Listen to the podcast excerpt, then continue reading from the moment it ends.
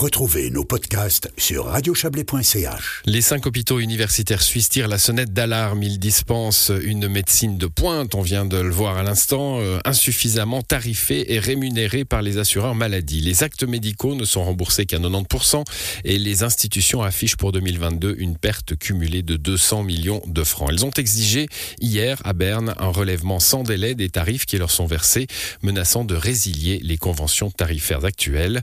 Écoutez cette interview croisée des directeurs généraux des deux hôpitaux universitaires romans, celui de Genève et de Lausanne, Bertrand Levrat pour les HUG et Nicolas Demartine pour le CHUV. Serge Jubin, notre correspondant, leur a d'abord demandé, euh, a d'abord demandé à Bertrand Levrat d'expliquer sa formule. Plus on travaille, plus on creuse les pertes.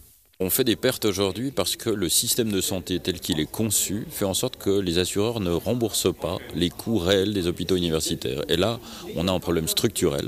Et c'est ce que les cinq hôpitaux universitaires sont venus dire aujourd'hui. Concrètement, M. Desmartines, qu'est-ce que ça signifie que les assureurs ne remboursent pas les coûts effectifs? Est-ce que vos coûts sont trop élevés? Non, les coûts ne sont pas trop élevés, mais les remboursements manquent entre 10 et 15% par patient. Depuis 10 ans, les remboursements n'augmentent pas, alors que tout augmente dans la vie. En revanche, les primes augmentent.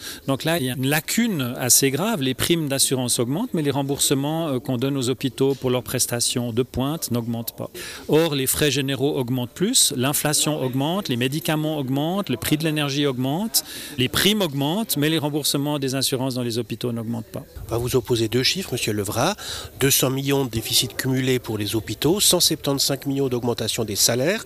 Le problème, il est là? Dans les hôpitaux universitaires, plus de 70% des coûts sont autour euh, des de personnel. On a besoin de bras et de cerveau pour travailler dans un hôpital universitaire. Donc on ne peut pas nous dire, bah, à un moment donné, euh, arrêtez de payer les gens. Au contraire, je crois qu'il y a vraiment énormément de compétences, énormément de qualité dans tous les hôpitaux universitaires et une envie surtout, la vraie discussion. Est-ce qu'on veut continuer en Suisse à avoir un modèle qui finalement ne rémunère pas la colonne vertébrale du système de santé que sont les hôpitaux universitaires? Et là, il y a un souci de modèle qu'il faut, à notre avis, changer. Question concernant ce financement supplémentaire que vous réclamez aux caisses maladie.